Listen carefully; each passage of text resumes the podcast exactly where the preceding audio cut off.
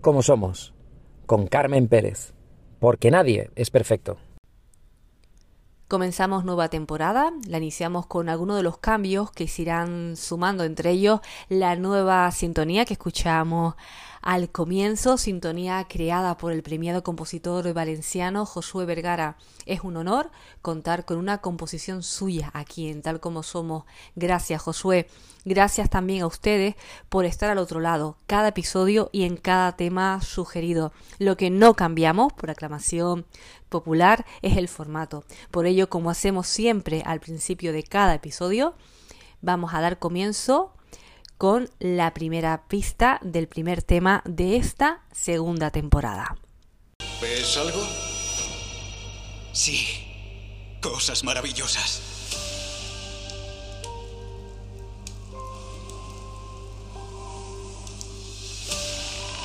Esta es la historia de un joven rey. Su reinado fue breve y apenas tuvo tiempo a dejar huella. Pero ni el paso del tiempo logró borrar su nombre. Tutankamón. Son muchos de ustedes, sí, ustedes que están ahí al otro lado, los que nos han solicitado, nos han pedido hablar sobre Egipto. No será ni la primera ni la última vez que hablemos sobre este tema. Pero qué mejor que hablar por primera vez de Egipto mencionando a Tutankamón, como acabamos de escuchar en esta secuencia que les acabo de poner. Vamos a tener la fortuna de contar hoy aquí en Tal como Somos con Javier Sierra. Gracias Javier por estar aquí. Él nos va a hablar sobre su último proyecto, su primera serie en podcast, El regreso de Tutankamón. Javier Sierra, escritor, periodista español, que ganó el Premio Planeta de Novela 2017 por El Fuego Invisible. No será el único tema en este primer episodio de esta segunda temporada. Vamos con más ganas aún si se puede. Tenemos muchas cosas que contarles. Tenemos ese entusiasmo, esa energía que queremos transmitirles a todos ustedes. Hoy traemos varios temas. El segundo, el que viene con la siguiente Ah, grosso modo. Esta fina piel es la corteza terrestre, nuestra casa, grosor 50 kilómetros. La pulpa es lo que llamamos manto. Sin entrar en detalles, digamos que tiene 3.200 kilómetros de espesor. El núcleo es el hueso del melocotón. Es complejo, tiene dos partes, el núcleo interno y el núcleo externo. ¿Todo claro por ahora? El núcleo interno es, digamos, un enorme trozo de hierro sólido, creemos, y está rodeado por el núcleo externo, que es líquido. Sí, pero lo más importante, ese líquido gira constantemente en una sola dirección, billones de toneladas de metal candente girando a 1600 kilómetros por hora. Oh. Sí, física básica. El metal al girar crea un campo electromagnético. Este núcleo externo líquido es el motor que hace funcionar el campo EM, y ahí radica el problema. Ahora el motor se ha detenido. El núcleo de la Tierra ha dejado de girar. Escuchamos el fragmento de la película El Núcleo, una película estadounidense de cine de catástrofe y ciencia ficción de 2003 dirigida por John Amiel. La película es una especie de versión moderna de Viaje al centro de la Tierra de Julio Verne, novela que ha inspirado numerosos filmes a lo largo de la historia y cuenta cómo un equipo tiene que viajar al centro de la Tierra e iniciar una serie de explosiones nucleares para restablecer la rotación del núcleo terrestre. ¿Por qué hemos elegido el fragmento de esta película? Porque a lo largo de esta semana hemos escuchado, hemos leído varias noticias relacionadas con el núcleo de la Tierra. Y es que, según parece, varios investigadores han comprobado que el giro del núcleo de la Tierra está rotando a menor velocidad. Se incorpora nuestro compañero Juanjo Martín. Juanjo nos va a aclarar todo lo relacionado con esta noticia. Como les adelantaba, serán muchos los temas que trataremos en este primer episodio de esta segunda temporada. Muchos de ustedes nos han pedido hablar sobre conspiraciones y el comunicador del misterio, Juan Romero, nos hablará sobre una de ellas, el misterioso proyecto de la Fuerza Aérea Norteamericana, cuyas siglas son HAR, que en español significa Programa de Investigación de Aurora Activa de Alta Frecuencia. Y terminaremos con una noticia que nos llamó mucho la atención sobre un lago en Tanzania de color rojo donde los animales acaban petrificados, sí, petrificados. Conoceremos los detalles de esta noticia con el redactor de Enclave ODS del periódico digital El Español, Omar Benamari. Y cuando ya conocemos todos los temas que vamos a tratar en este episodio, solo nos queda decirles que comenzamos.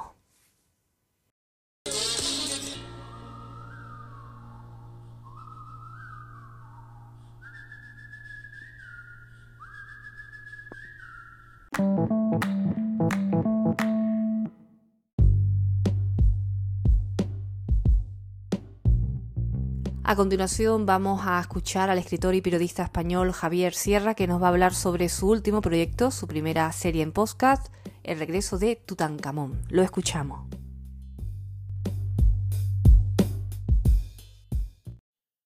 Hola Carmen.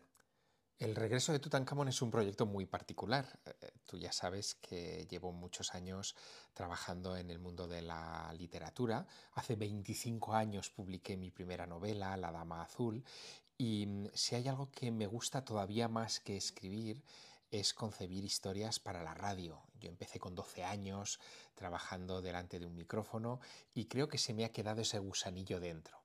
Así que el regreso de Tutankamón ha sido la oportunidad de mezclar al Javier Sierra escritor, narrador, con ese Javier Sierra que tiene la radio en las venas y de la fusión de ambos Javieres ha surgido una historia muy particular.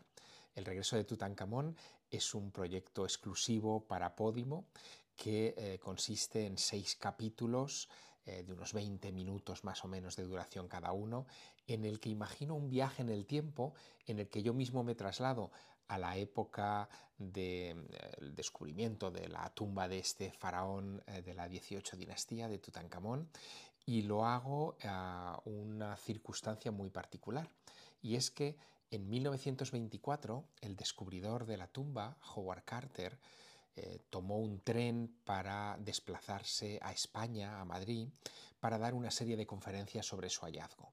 Lo hizo invitado por el duque de Alba y mm, el duque de Alba, en un gesto de gentileza extraordinario, acudió a la estación de Austerlitz en París para recibir a Howard Carter, que llegaba de Londres, y juntos hacer el trayecto entre París y Madrid en un tren de la época muy característico, muy emblemático, que se llamaba el Sud Express y que empleaba casi 16 horas en recorrer esos kilómetros entre la capital de Francia y la de España. Eh, yo imagino una ficción en la que intercepto a Howard Carter y al duque de Alba en ese convoy y durante esas horas eh, les voy haciendo preguntas sobre lo que significó el descubrimiento de, ese enterramiento intacto de hace 3.200 años. Lo interesante de la conversación es que me presento ante ellos como alguien del futuro y que por lo tanto conoce ciertas historias eh, que ellos en ese momento, por circunstancias políticas, sociales y de ambiente, no podían revelar. Y en ese cruce de conversaciones de un hombre del futuro con unos grandes personajes del pasado, surge un relato que creo que es muy original, que está tratado con un diseño sonoro muy bien estructurado y en el que han participado varios actores que han dado vida a Howard Carter, al Duque de Alba, algunos actores han encarnado también a personajes del Valle de los Reyes y del descubrimiento de 1922 de la tumba como Lord Carnarvon y su hija, en fin, que uno, eh, quien escuche este, este podcast, este regreso de Tutankamón en Pódimo, se va a llevar una idea muy completa de qué fue aquel descubrimiento y qué supuso para la historia de la humanidad, porque fue muy, muy, muy importante. I'd pluck a rose for my love. I'd pluck a red rose blowing.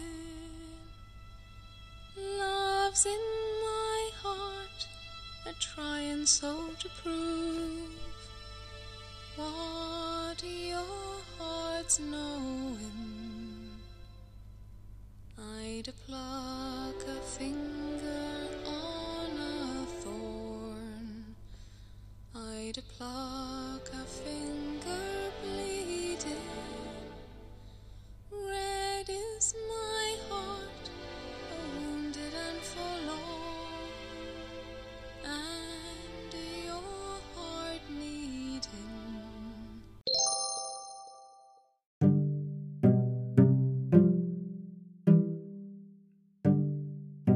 Ha llegado el turno donde nuestro compañero Juanjo Martín, periodista científico, nos comentará todo lo relacionado con las últimas noticias que hemos leído estos días sobre el núcleo de la Tierra.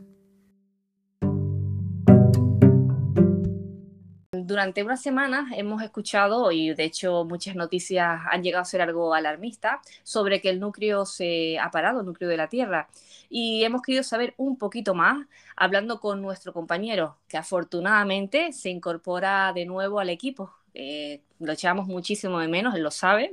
Hola Juanjo, ¿qué tal? ¿Cómo estás? Hola, yo también a ustedes, ¿eh? Muchísimo, muchísimo.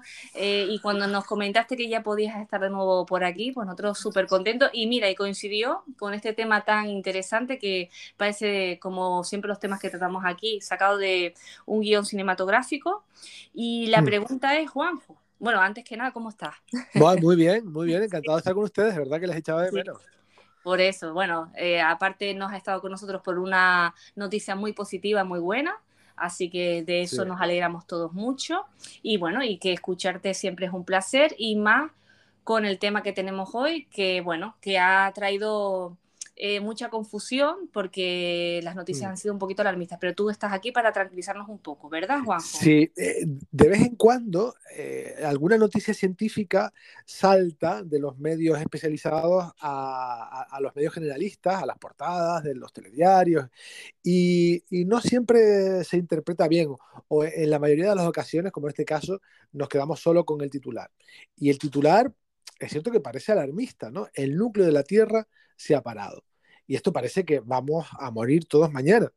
Efectivamente. Sí, más aún cuando en el 2003 se estrenó una película que se llamaba El Núcleo, que a mí me encanta, por cierto, que hay gente que la odia, pero a mí me gusta mucho, que habla de, o trata de eso, de que el núcleo de la Tierra se para, el campo magnético se debilita y, bueno, pues una catástrofe, como las buenas películas de catástrofes americanas de los domingos por la tarde.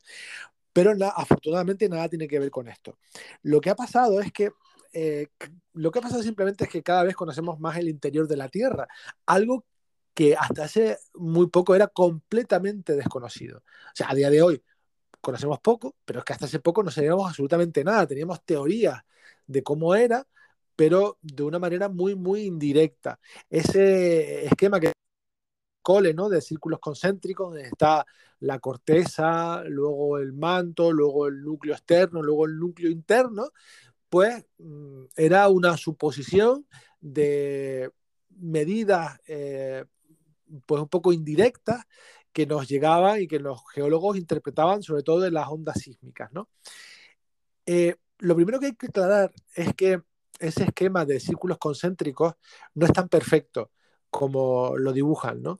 Eh, no en todos los lugares eh, el manto tiene la misma superficie, eh, ni la corteza igual, ni el núcleo, son, ni hay, esto es importante, ni hay fronteras que dividan una cosa de la otra. No hay una línea que separe la corteza del manto, por ejemplo. No es como la frontera de un país y otro, sino son lugares de transición, donde la corteza, por ejemplo, se transforma en algo un poco más eh, fluido que llamamos manto.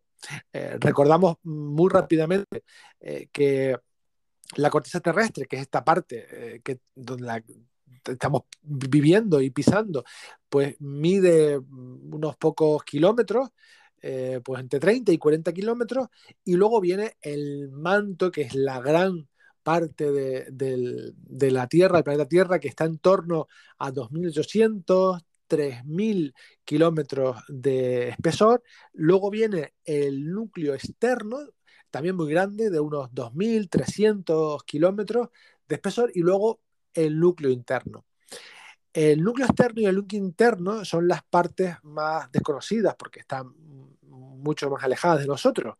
Y por supuesto, ya respondo a la pregunta rápidamente, no se ha hecho nunca un túnel ni se podrá hacer un túnel eh, para ver qué hay eh, en el interior de la Tierra. Eso de, lo dejamos a Julio Verne, ¿eh? lo de viaje al interior de la Tierra. Efectivamente, no. sí. no se puede hacer. Aparte porque creo que ese núcleo, esa capa interna, eh, es bastante, bueno, hay metal líquido, ¿no? Por lo que tengo entendido. Sí, en el núcleo externo está, digamos, un, unos metales en forma líquida, pero el núcleo interno es sólido, o eso es lo que eh, se piensa, ¿eh? porque estamos hablando de métodos indirectos. Eh, ten en cuenta que hace, cuando la Tierra era muy joven, pues todo era un amasijo de, magma, ¿no? Todos los elementos estaban mezclados y con el paso de los años, ¿qué ha pasado? Pues mmm, con lo que lo mismo que pasa cuando haces un postre, ¿no? Y lo dejas que se enfríe. La parte de fuera se enfría y se pues provoca o se crea la corteza dura, que es donde estamos nosotros, y en el centro se mantiene pues la parte más líquida, más caliente, más fluida. ¿Qué pasa? Que con los años los materiales más pesados, como los metales, el hierro, por ejemplo, han ido eh, pues hundiéndose hacia el interior y se han concentrado en el núcleo. Y eh, lo interesante es que el, el, núcleo interno y el núcleo externo giran, cada uno de su manera, y afortunadamente generan un campo magnético. Y esto es como parecido a un motor eléctrico, no exactamente igual, pero parecido a un motor eléctrico. Porque la temperatura a la que está al interior de la Tierra es, es muy elevada, es en torno a 5.000 grados, que eso es como la superficie del Sol, y esa temperatura en parte es debida a los elementos radioactivos que hay ahí. Pero bueno, eso ya sería para hablarlo en otro programa. ¿Qué pasa? Que ese giro del núcleo interno genera el campo magnético que posibilita que haya, es así de importante, facilita y posibilita que haya vida en la Tierra. ¿A ti que te gusta tanto el cine de, de Star Wars, no? Imagino que Ajá. sí, ¿no? Sí, sí, sí, sí, sí, Pues- para decir pues- que no. Hombre, a ver quién dice que no, ¿no? No, no, no, pero sí, a mí me gusta. Si no, no tengo problema en decirlo, tú lo sabes. Que, eh, ¿Recuerdas que, mm, por ejemplo, la, la Estrella de la Muerte tenía un, escudo de fuerza que, que protegía a, a la estrella y también eh, el- el- pues, eran capaces de crear en ocasiones escudos de fuerza que, que protegía de, la- de los invasores y tal? Bueno, pues la Tierra tiene su propio escudo de fuerza, o sea, tiene su capa protectora que llamamos campo magnético que impide que las partículas cargadas del, Sol, el viento solar, arrasen completamente la, Tierra. Es como nos protege de, de, de acabar achicharrados completamente y distante por el Sol. Y este campo magnético, pues bueno, tiene eh, un polo norte y un polo sur, y, y, eh, en esos polos el campo magnético es un poco más débil o por lo menos fluye un poco hacia adentro y es ahí donde se cuelan algunas partículas del Sol y generan fenómenos tan conocidos como las auroras boreales y australes, ¿no? que son tan bonitos. Pues el, el, el, el, culpable de que tengamos ese escudo de fuerza que es fundamental para la vida es el núcleo. Claro, si nos dicen, el núcleo se ha parado, podemos pensar, uy, ¿y qué va a pasar con el campo magnético? ¿Se va a acabar también? No, porque en realidad el núcleo no se ha parado. Esto también es el, gran titular que tenemos que lanzar hoy. El núcleo no se ha parado. Lo que parece que, ha sucedido es que ahora en estos momentos el núcleo está girando, digamos, a la misma velocidad a la que giramos nosotros, a la que a la, que rota la Tierra. Y podemos poner el símil de la autopista. Por ejemplo, si vamos en nuestro coche a 100 km por hora y se nos pone un coche al lado que también... Ese coche parece que va quieto, que está quieto, que no se mueve, pero en realidad no se mueve, va, en realidad se mueve, perdón, va a 100 km por hora. Si ese coche eh, empieza a frenar un poco, parece que va hacia atrás, y si acelera un poco, parece que va hacia adelante, ¿no? Lentamente. Pues eso es lo que parece que ha sucedido, que el, el núcleo de la Tierra ahora mismo está girando a una velocidad similar a la velocidad de rotación de la Tierra y en alguna ocasión a una, a una velocidad inferior, con lo cual parece que la superficie adelanta un poco al núcleo. El núcleo iría un poco más lento, rezagado, un poco más retardado que lo que iría el resto del planeta. Por eso, eh, algunos titulares han dicho que se para, pero no se para, sigue girando, afortunadamente para nosotros, en lo que parece ser que es un ciclo de 70 años.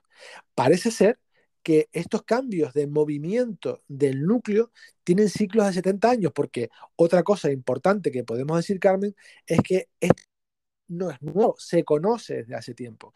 Lo que pasa que estos dos investigadores, eh, el, el, el Ji Yang y el Zhou Dong del Instituto de Geofísica Teórica y Aplicada de, de Pekín, eh, han hecho un nuevo estudio mucho más completo, analizando muchos más terremotos y han podido resolver un poco mejor eh, esa velocidad. O sea que tenemos dos titulares más, muy tranquilizantes que no vamos a morir todos y que De momento. esto, por lo menos de esto no. Sí, De esto no, no, de momento. Aparte, como bien dice, es también porque se investiga más y conocemos más. Claro, yo creo que lo mismo sucedió cuando los astrofísicos vieron que el ciclo de actividad solar tenía también un ciclo de 11 años, que la actividad del Sol eh, baja y crece en un ciclo de- que tiene una media de 11 años. Y, y lo que pasa es que ahora hemos descubierto ese ciclo, pero es tan antiguo como la Tierra quizás, ¿no? Y Sí. No, que te iba a comentar, entonces sabemos que esto no, no es nada nuevo, que ya ha pasado. Se ha comentado también que, bueno, que esto está, eh, a pesar de que eh, no nos va a pasar nada, sí que está produciendo, como estás adelantando un poquito, cambios, ¿no? En el tema de la duración, ¿no? De los días y demás. Sí, pero eh, también son cambios muy, muy, muy sutiles. Se ha hablado de que los días van a ser un poco más largos, lo siento para gente que, que se le hace un poco largo el día, pero la buena noticia es que eh, los días, si acaso, comienzan a durar mm, centésimas de segundo. O sea, quizás a lo largo del año hay que corregir uno o dos segundos. O sea, no nos vamos a enterar de la misma manera que nadie se enteró hace 70 años de que esto era así. Ahora que tenemos la precisión de medida que tenemos y que somos capaces de medir los ciclos de tiempo de una manera muy, muy precisa, somos capaces de inferir que efectivamente hay un día un pelín más largo, pero un segundo, vamos, que no nos tienen que subir las nóminas, o no por lo menos por eso, porque no nos vamos a, notar ni mucho menos. Porque hay otros fenómenos que, que alargan la duración del día o que cambian esa duración de, la jornada, ¿no? Por ejemplo, eh, el, gran terremoto que hubo en Indonesia de 9 grados en la escala de Richter también provocó que la duración del día variara, incluso eh, el eje de rotación de la Tierra se modificó un poco, ¿no? O sea que hay, hay eventos que pueden también modificar esa rotación de la Tierra, que luego se autocorrige, ¿no? Eh, tenemos, estamos en un, en un modelo, eh, en, un, en un juego de fuerzas entre la Luna y la Tierra que mm, pues por, por la manera de, con- de conservación de la energía, pues intenta siempre equipararse, equilibrarse, ¿no? ¿Y, qué pasa?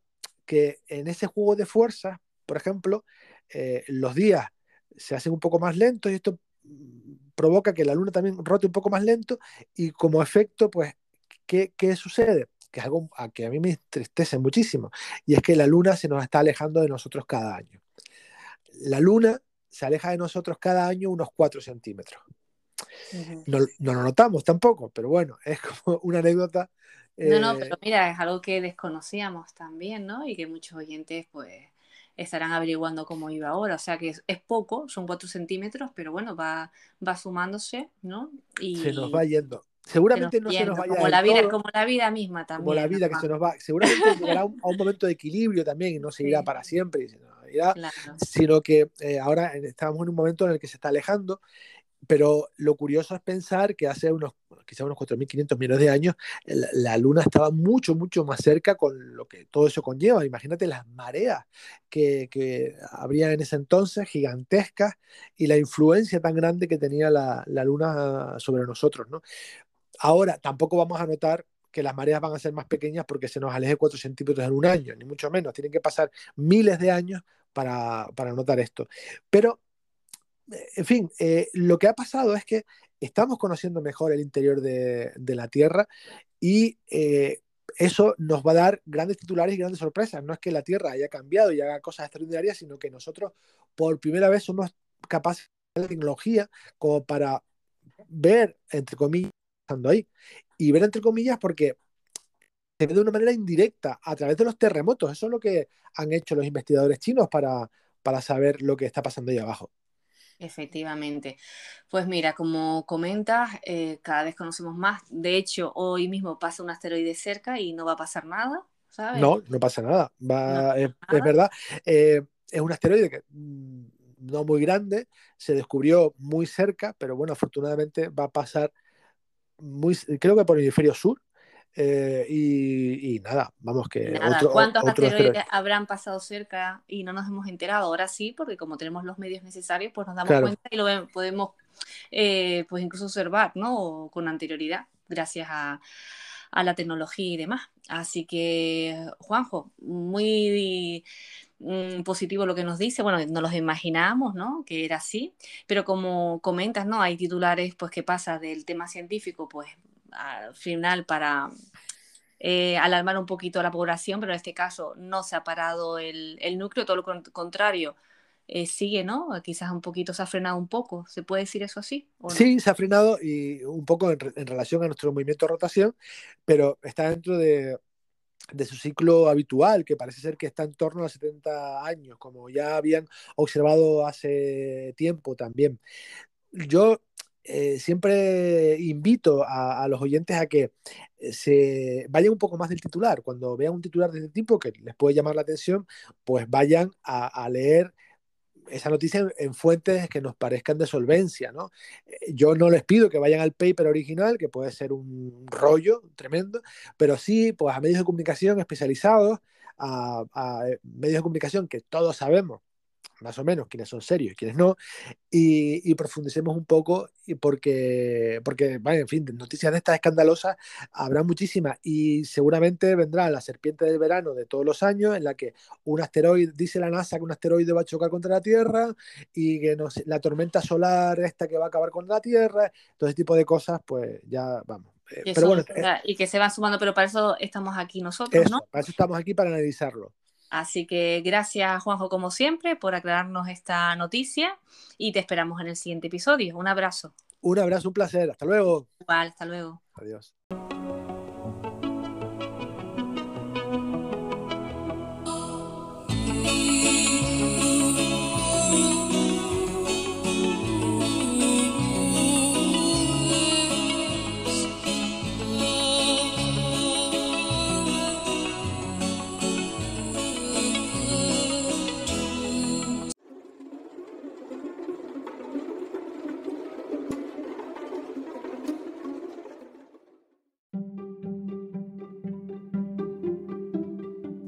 Son muchas las conspiraciones que trataremos aquí en Tal Como Somos. Hoy es el turno de una de ellas. El comunicador del misterio Juan K. Romero nos hablará sobre el misterioso proyecto de la Fuerza Aérea Norteamericana, que sus siglas en español significan Programa de Investigación de Aurora Activa de Alta Frecuencia.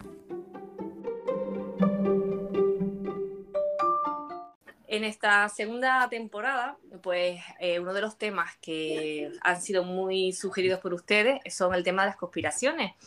Y cuando se lo comenté al compañero Juan Carlos Romero, enseguida le vino una, una de ellas a la cabeza. Eh, se trata del proyecto HAR, que lo traduzco eh, su, en español. Se trata del programa de investigación de aurora activa de alta frecuencia. Pero bueno, de este tema nos puede eh, hablar con más detenimiento el compañero Hola, Juanca. ¿Qué tal? ¿Cómo estás? Bien. Muy bien, un placer estar ya en la segunda temporada y empezando con un tema tan potente como el de las conspiraciones y concretamente, como bien decías, que me vino a la mente nada más nombrármelo, el proyecto HARP, porque tiene unos ingredientes que ahora vamos a descubrir todos, unos ingredientes muy, muy, muy, muy interesantes e inquietantes. Sí, porque es un proyecto que se asocia mucho a eso, las teorías de la conspiración. Sí. Por ejemplo, eh, estuve leyendo que estas teorías, como por ejemplo puede ser la de los sismos, Sí, otras muchas, ¿no? Eh, lo primero que tenemos que tener en cuenta, Carmen, es que estamos hablando de un proyecto que está enmascarado, estuvo enmascarado, ahora está en otro estadio, eh, pero que su raíz mm, no es otra más que un proyecto de la Fuerza Aérea Norteamericana, es decir, un proyecto eh, militar, ¿vale? Eh, en esencia, para que sepamos de qué iba oficialmente el proyecto, estaríamos hablando de que el principal de sus objetivos era estudiar pues las propiedades de la ionosfera, ¿vale? ¿Para qué? Bueno, pues para desarrollar una tecnología que per- permitiese eh, hacer unas comu- comunicaciones mucho más fluidas, ¿vale? Para poder eh, transmitir radiocomunicaciones de forma más eficiente y además utilizarlo como un sistema de vigilancia estratégica eh, para que nos entendamos, un paraguas de vigilancia desde fuera del planeta para detectar eh, principalmente misiles. Esa era, digamos, la intención primigenia del proyecto HARP y sonrío porque luego vamos a descubrir que en este universo HARP vamos a encontrar efectivamente mucho de realidad, pero también mitos o leyendas o conspiraciones, podemos llamarlos como quieras, ¿no? Es que bueno, estoy investigando ahora sobre la marcha y más cosas de las que había leído sobre esta teoría, sobre este proyecto, incluso se llegó a comentar que tenía la capacidad de manipular la mente de las personas también. Claro, por eso te digo que si le damos un orden cronológico, ahora llegaremos a eso porque eh, formaría parte de la conspiración, aunque habrá muchos que todavía me piedras, eh, no literalmente, pero sí piedras porque no apoye esas teorías que para otros muchos son dogma de fe o religión. Pero bueno, hay que ser claro y me gustaría sí mm, poder de- discernir cuáles son eh, reales y cuáles parecen no serlo, ¿vale? Estamos hablando de un proyecto que eh, surge a mediados de los años 90. Ah, Ya se va quedando cada vez un poco más atrás, pero como te dice fue el otro día en el, en el eje cronológico. Bueno, pues esa controversia de la que tú estás hablando, que se va alimentando mucho más con la eclosión de las redes sociales, este proyecto lo tenemos que localizar en la estación de investigación HARP, así le dan el nombre, que está en Gacona. Esto está en Alaska. Por tanto, es un proyecto norteamericano que tiene en el estado de Alaska. Eh, ¿por, qué ahí? ¿Por qué en Gacona? Bueno, hay que, hay que esquematizar esto, ¿no? La USAF, el ejército norteamericano, eh, lo pone ahí cumpliendo algunos criterios. Primero, está dentro de la zona eh, auroreal o auroral, ¿no? O sea, donde se producen las auroras boreales. Eso es importante para este estudio. Dos, bueno, pues está cerca de una carretera principal eh, que tiene acceso durante todo el año, que esto en Alaska no es tampoco habitual, y allí sí se da. Está lejos de zonas muy pobladas, de ruidos eléctricos, de luces, también es fundamental.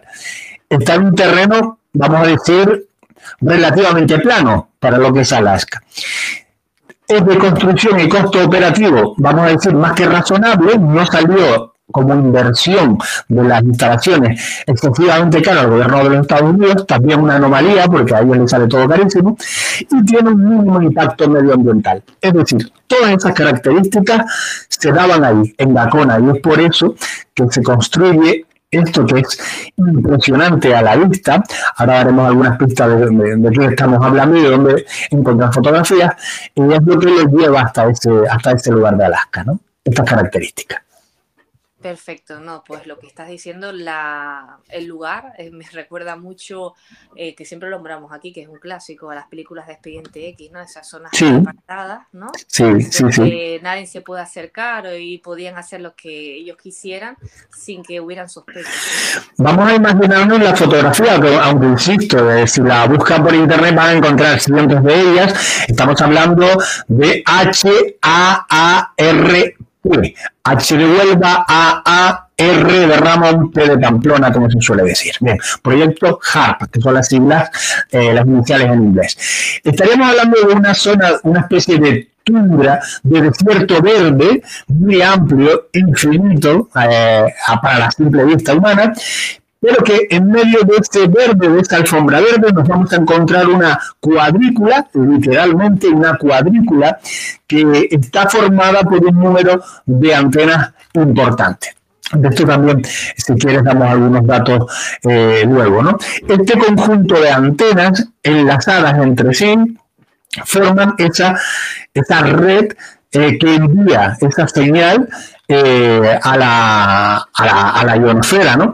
Y realiza estos estudios, en principio científicos, que tienen un fin científico, pero que como todos los científicos ya lo sabemos, bueno, pues puede tergiversarse o puede reconducirse a, a otro tipo de, de, de intención, ¿no? En este caso, pues, para no disimularlo demasiado, intenciones militares, ¿no? Y ahí es cuando comienza, de algún modo, la conspiración en el, en el ámbito de Harp. Cuando lo militar se hace presente y popular. Y ahí ya nos metemos prácticamente en, pues, antes de, entre el 2010 2020, que es cuando explosiona todo lo que tiene que ver con las conspiraciones y las realidades de Harp. Perfecto, entonces, eh, Juanca, por lo que nos comenta, eh, sí hay alguna de lo que se comenta, ¿no? De las teorías que se comentan Sí. de la conspiración que te crees un poquito más, pero por ejemplo, ¿no? Nos ibas a comentar la, le Sí. a comentar de manera cronológica, eh, por ejemplo, ¿cuáles de las que se han comentado la que tú te puedes creer un poco más? Aún no siendo verdad, te refieres, ¿no? Las que son conspiraciones. Bueno, pues es verdad que cuando eh, los conceptos son científicos, a los profanos como yo y la mayoría de la población de la- de- de- del planeta, bueno, pues todo lo que su- suena a científico nos parece más creíble, por- porque se nos escapa del conocimiento. Y esto ocurre con el proyecto HARP. Dentro, insisto, lo voy a remarcar para que nadie diga, mira, está haciendo apología de lo absurdo. No. Dentro de las teorías conspiranoicas, es decir, de las no creíbles o creíbles pero no fundamentadas, tendríamos algunas como por ejemplo que se asegura que el HARP, eh, además de sismos, huracanes, catástrofes y cambios en el clima, sería un artefacto que puede tener la capacidad de dominar las mentes de las personas a través de la radiofrecuencia. Porque el HARP ha dicho, como bien apuntabas antes, que puede provocar huracanes en un punto eh, concreto. ¿Cómo? Huracanes, catástrofes, sismos, eh, cambios climáticos. ¿Cómo? Lanzando hacia la ionosfera esa señal radioeléctrica y rebotando en el punto geográfico concreto donde quieres incidir, ¿vale? Pero cuando ya entra lo de dominar la mente de las personas a través de esa radiofrecuencia, parece algo más complejo. ¿A una persona o a un colectivo de personas? Bueno, pues parece que esta teoría conspiranoica lo que habla es de someter a un sector de la población a los efectos de este proyecto. Imaginemos, esto es una hipótesis de trabajo. Imaginemos que soy el gobierno de los Estados Unidos, estoy en guerra con Afganistán y quiero eh, dejar mermada la población afgana de una localidad concreta, ¿eh? de su capital o de una ciudad concreta. ¿Mermada cómo? Bueno, pues provocándole fuertes dolores de cabeza, incidiendo eh, sobre la población con esa, eh, con esa sobredosis radioeléctrica. Esto podría hacerse. Los científicos dicen que por poder se podría. ¿Se ha hecho? Bueno, pues aquí entramos ya a conspirar. Hay quien dice que sí, y hay quienes decimos, se discute por argumento por ambas, por ambas partes, que no. Pero, claro, mm, no lo vamos a poder demostrar, Carmen. Esto es una cuestión muy poco plausible, ¿no? Porque claro, esto fue, eh, se supone que este proyecto ya culminó, Sí, se acabó, no existe. Sí, hombre, eh, por existir siguen existiendo, digamos, las instalaciones, eh, están actualmente dentro del ámbito, insisto, oficialmente universitario. Oficialmente se desmanteló en el 2014, ¿vale? Un año después, en el 15, pasa a manos de la Universidad de Alaska, la, la Fairbanks, y eh, ¿Qué podemos decir? Bueno, porque hoy los fines que tienen son fines académicos, está en manos de una universidad. Pero es curioso porque, pese a esto, el proyecto, que es un proyecto muy potente a nivel global, de mucha responsabilidad gubernamental, el proyecto sigue teniendo subvenciones o inversiones eh, de empresas de estadios del ámbito militar o, eh, o paralelas. ¿Vale?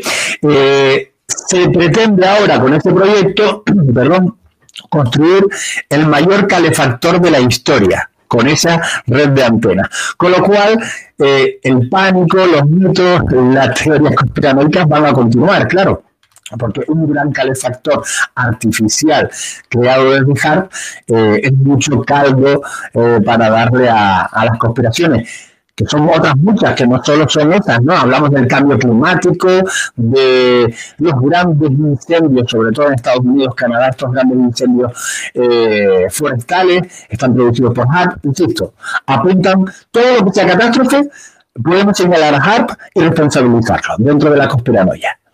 Claro, no, y lo que comentabas antes, solamente ah, por eso que animamos a los oyentes que puedan o quieran o tengan curiosidad por saber un poquito más, que vean las imágenes. Ahí hay una gran inversión, impone, ¿no? Lo que, lo que está ahí metido, ¿no? Y que, bueno, que algún sentido o por algo se hizo, y más cuando están las Fuerzas Armadas en medio, ¿no? Claro, a mí me cuesta mucho, y aquí sí me pongo un poco del lado de la conspiranoia, ¿no? Me cuesta mucho creer que el gobierno de los Estados Unidos inviertan tantos miles de millones de dólares en un proyecto para estudiar la aurora boreal. Eh, que sí, que está muy bien, que es muy bonita y que se le puede sacar su provecho, pero ya sabemos, porque hay, una- hay un histórico detrás, cómo funcionan los gobiernos, especialmente gobiernos con mucho poder eh, dentro de- del ámbito eh, geopolítico como Estados Unidos, como puede ser el propio Israel, siendo un país tan pequeño, o la propia eh, Rusia. ¿no? Bueno, pues Proyecto HARP sin duda era algo más, puede seguir siendo algo más que, un simple estudio universitario. De hecho, eh, que siempre me gusta recurrir, o siempre que me acuerdo a algún libro, hay un libro del año 1995, eh, lo llamaron, la traducción al español es eh, este arpa no lo tocan Los Ángeles. Lo del arpa es porque harp, aunque lo escribimos con doble A, si lo escribiésemos con una sola A, harp significaría arpa, arpa en inglés, ¿no?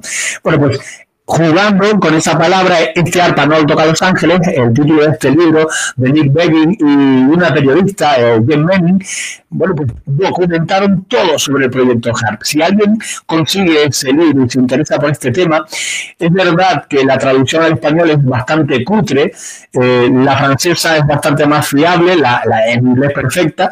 Eh, es un libro el más completo, creo yo, sobre, sobre este proyecto.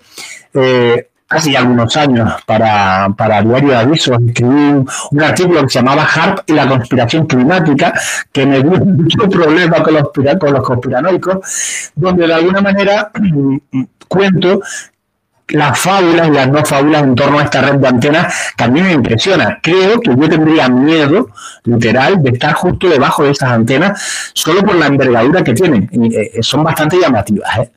Sí, sí, no, yo me imagino que es como, porque hay muchas más, cuando estamos en la zona del sur, ¿no? En la zona de Arico, aquí para, bueno, eh, hay muchas personas que están de fuera, pero bueno, hay una zona donde está el parque eólico, ¿no? Sí.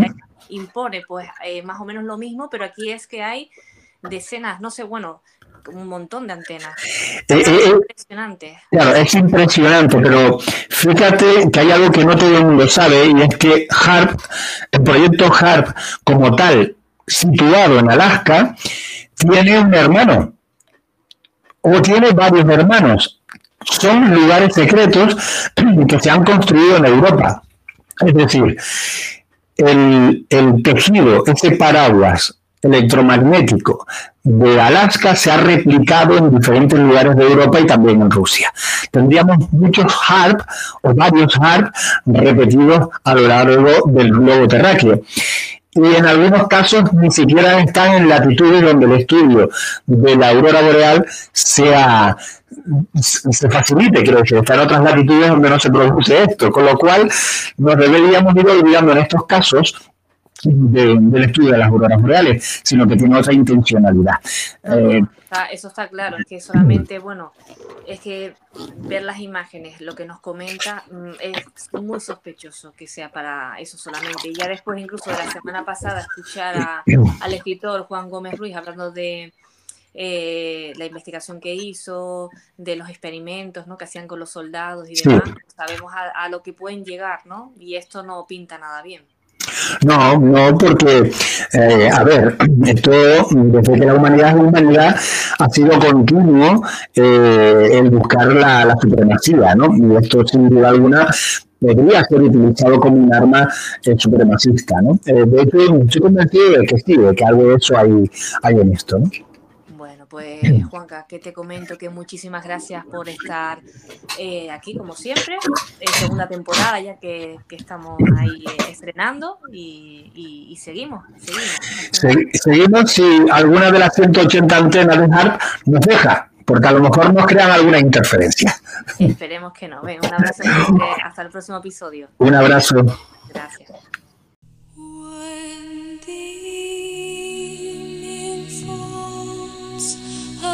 Daylight is fading, from within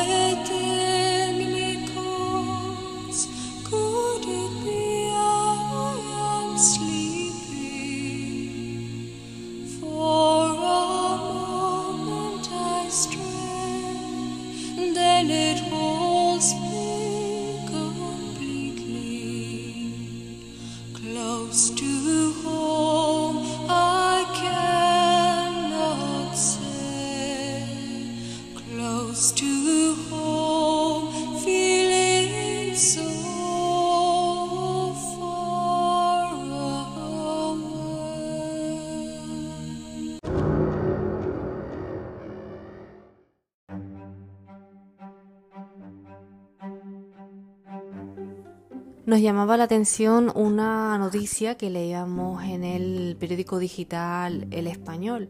Un lago en Tanzania de color rojo donde los animales acaban petrificados. Vamos a conocer más sobre esta noticia con el redactor de este periódico, el redactor de Enclave ODS, Omar Benamari. Vamos a hablar sobre el misterio de un lago de color sangre que convierte, escuchen bien, en piedra a los animales. Y para ello tenemos por primera vez aquí en Tal Como Somos, y espero que no sea la última, a Omar Benamari, que es redactor de Enclave ODS del periódico digital El Español. Hola Omar, ¿qué tal? ¿Cómo estás? Hola, bien, aquí andamos. Me alegro mucho de tenerte por aquí. Eh, temas muy interesantes los que sueles escribir para Enclave ODS. Entre ellos, uno de estos temas es el que vamos a tratar hoy aquí. Un eh, lago de color sangre, Omar. Eh, ¿qué nos puedes decir sobre este lago? ¿Dónde se encuentra y por qué convierte a los animales en piedra? Parece sacado de un libro, ¿no? De estos de mm, mitología, ¿no? Ah, de estos de, que hemos muchos de nosotros leído en algún momento. Sí, pues este lago, el lago Natrón, se encuentra en Tanzania, en el país africano de Tanzania. Y, y bueno, claro, em, su particularidad es eso, que, que es rojo, o sea, para empezar. Y, y claro, yo no sé tú, pero yo no he visto demasiados lagos rojos en mi vida. No, no, no, es que hay que ver las imágenes. Eh, invitamos a todos los oyentes que si pueden entren, ¿no? en la- en el enlace que lo pondré eh, cuando publique el podcast y vean el color eh, del lago, ¿no? Es que llama muchísimo la atención. Es que yo ni me acercaría a él. Sí, a ver, lo particular que tiene es primero que está, bueno, a los pies de un volcán, del, bueno, de- del astra- estratovolcán Ol Doinyo Lengai. Eh, que claro, que, que es un volcán con no demasiada actividad, pero que, que- que al final el lago pues es em, como decirlo, como un hervidero de todos esos gases y todos, todo ese magma que, que, que se forma pues, alrededor de, de- del volcán. Eh, entonces su particularidad es eso, su color rojo y por otro lado también su, su salinidad, porque es un lago salado y, mm, y estas dos cosas eh, son quizás las que eh, como que le hacen destacar. Eh, otra cosa es que la- muchas veces las aves que se, que se posan sobre el lago pues acaban calcinadas y, y acaban pues eso de piedra, como si fuera un proceso de momificación. Eh, No, no, es tremendo por lo que tú dices, ¿no? El tema de que, bueno, y, y curioso también que esas aves se posen, ¿no? En el agua sabiendo que hay calor, ¿no? Porque se tiene que notar esa intensidad, ese calor, se está cerca de un volcán. Sí, de hecho, eh, también otra característica es que, es que el, el- el agua en sí es, es muy, muy, muy, o sea, está muy caliente, que, puede, pues eso, quemar la piel, los ojos de seres vivos y, y eso, que no es agradable. O sea, si metes tú la mano allí no, no vas a, no sentir nada agradable.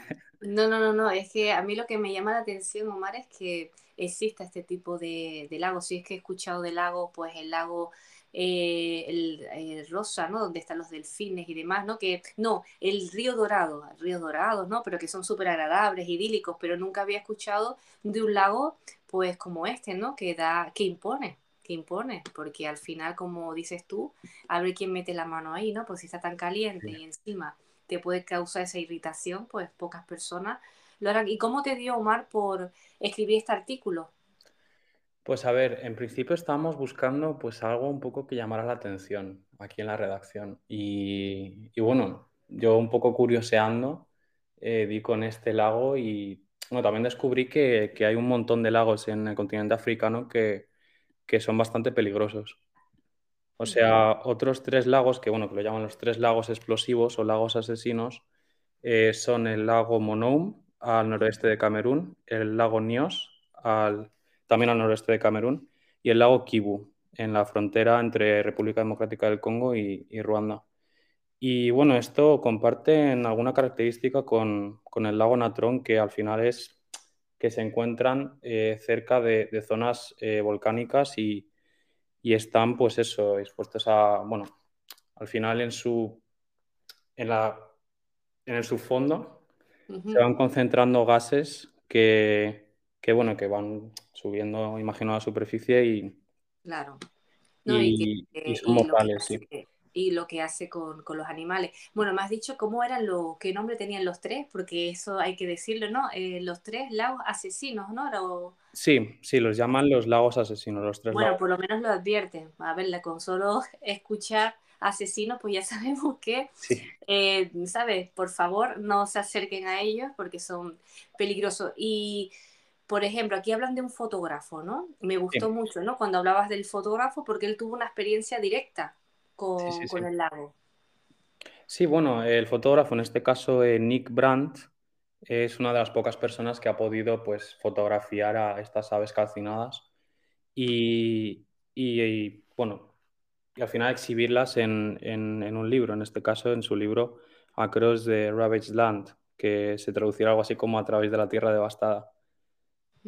Eh, Y, y sí, cuéntame, perdona, Omar, que es que, es que lo veo sí. tan interesante el tema porque es súper interesante, porque ya está, después, bueno, seguimos, pero es que está viendo lo de los flamencos enanos, pero bueno, tú sigue contando lo del fotógrafo porque es súper interesante, ¿no? Lo que cuenta él.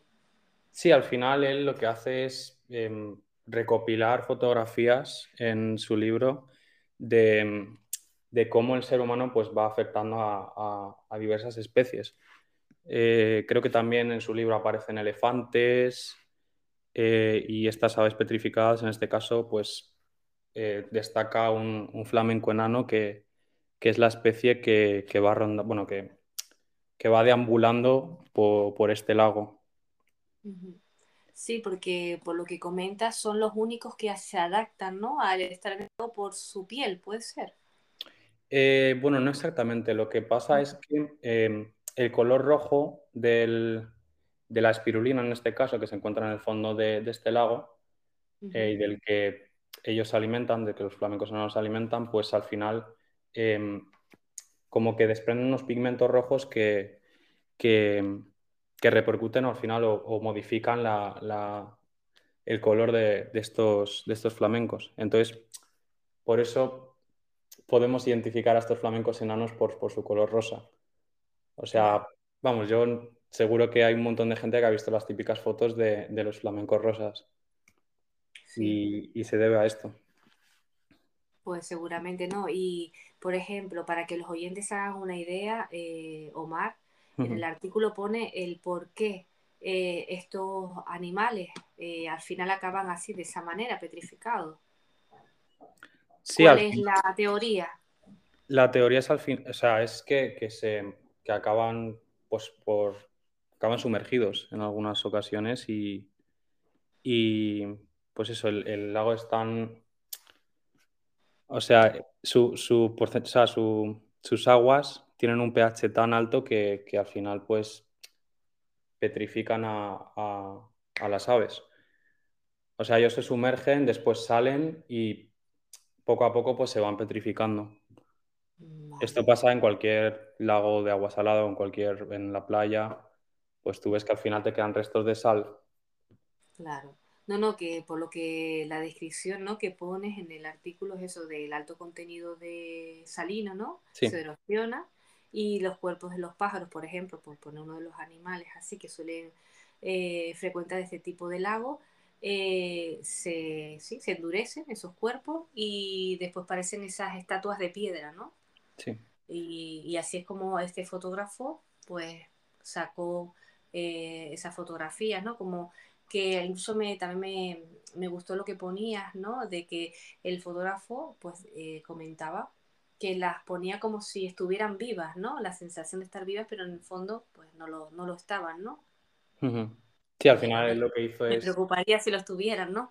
Un momento dado lo llegué a pensar, digo, bueno, a lo mejor es que después, porque está bien eh, redactado en el sentido que te mantiene en suspense, ¿no? Porque, bueno, estás escuchando, bueno, mejor dicho, leyendo lo que pone y Ujú. parece que en algún momento dado digo, bueno, pues de repente, pum, y, y, los, y vuelven a despertar, pero no, en este caso no, en este caso no, no es así. Sería todavía más misterioso, ¿no? Sí. Y sorprendente. Pues Omar, ¿qué te digo? Eh, seguro que tienes muchísimas más historias que contarnos eh, en relación a pues lo que comentas, a los lagos. A mí me llama un montón la atención lo de los lagos asesinos. Ujú. Eh, cuando buscaste este tema en particular, aparte de estos lagos asesinos, ¿alguna cosa que te llamara todavía más la atención de, de este lago?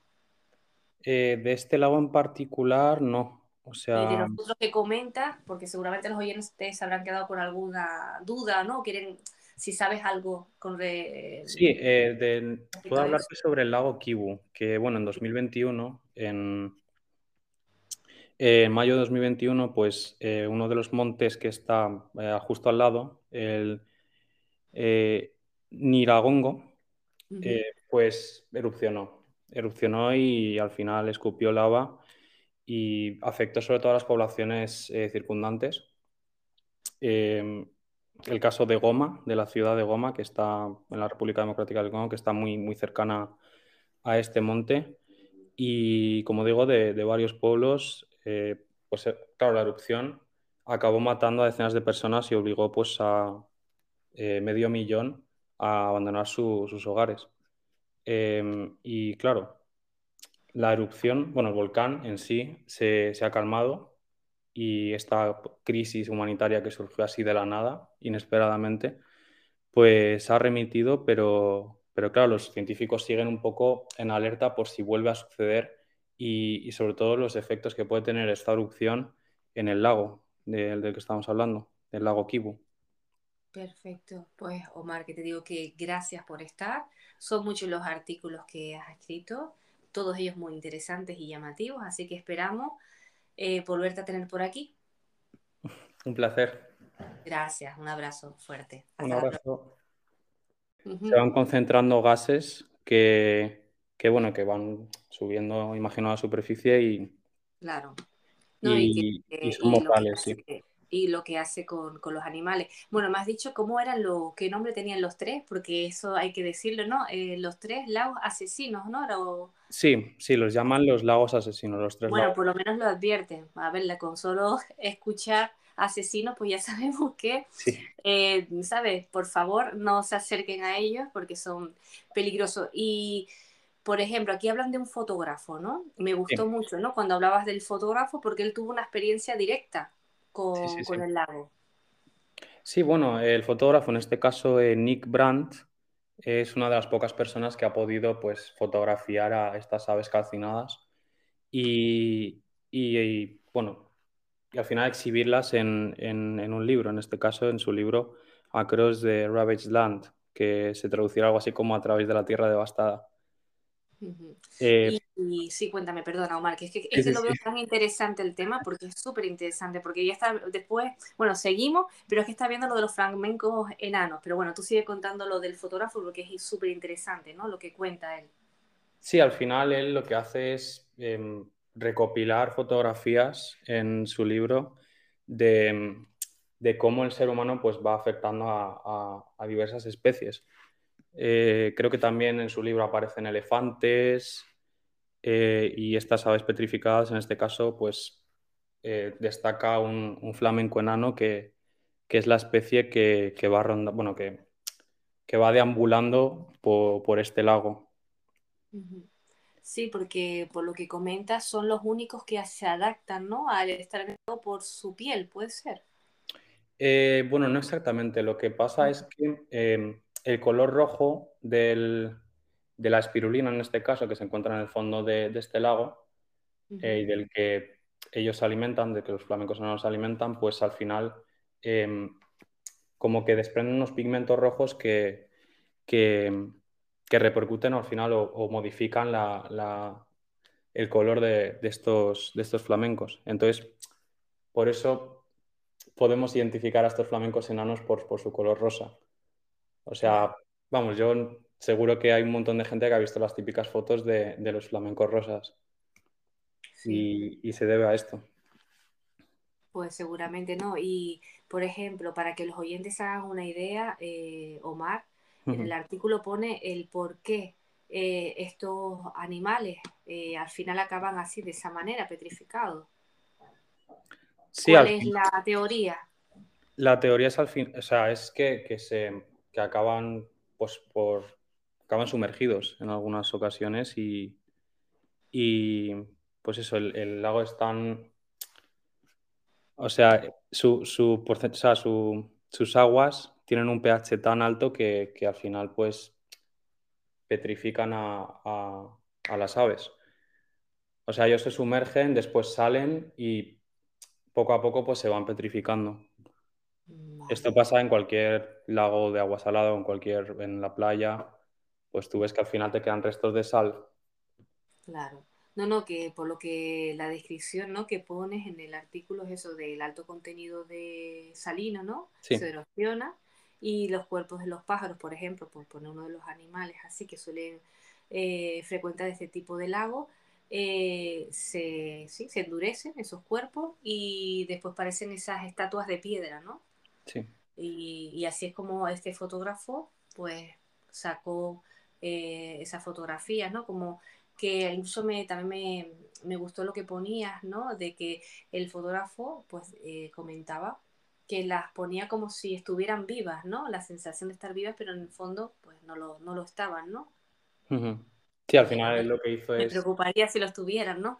Un Sí, momento dado lo llegué a pensar, digo, bueno, a lo mejor es que después, porque está bien eh, redactado en el sentido que te mantiene en suspense, ¿no? Porque, bueno, estás escuchando, bueno, mejor dicho, leyendo lo que pone y Ujú. parece que en algún momento dado, digo, bueno, pues de repente, pum, y, y, los, y vuelven a despertar, pero no, en este caso no, en este caso no, no es así. Sería todavía más misterioso, ¿no? Sí. Y sorprendente. Pues Omar, ¿qué te digo? Eh, seguro que tienes muchísimas más historias que contarnos eh, en relación a pues lo que comentas, a los lagos. A mí me llama un montón la atención lo de los lagos asesinos. Ujú. Eh, cuando buscaste este tema en particular, aparte de estos lagos asesinos, ¿alguna cosa que te llamara todavía más la atención de, de este lago?